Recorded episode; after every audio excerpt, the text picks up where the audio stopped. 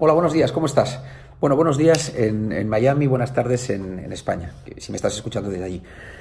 Mira, estaba haciendo trabajo de oficina con el ordenador y cruzándome una serie de emails con, un proveedor y mm, he tenido el pensamiento de una frase que me dijo un cliente hace muchos años relacionado con los expertos, ¿no? con las voces autorizadas. Me decía, eh, él, era, él trabajaba en Eroski, era un directivo de Eroski, me hizo un gran regalo, me dijo, Ignacio, nunca, nunca jamás sacralices la voz autorizada de un técnico, ¿no? Eh, porque ellos también se equivocan, ¿no? Y para mí fue una gran lección. Eh, desde entonces siempre he sometido ¿no? a juicio crítico, a, mi propia evaluación, lo que alguien me está contando, me está queriendo vender o me está proponiendo, ¿no? Mm, sin darlo por hecho, ¿no? por muy experto, muy famoso, muy conocido, muy reputado que sea.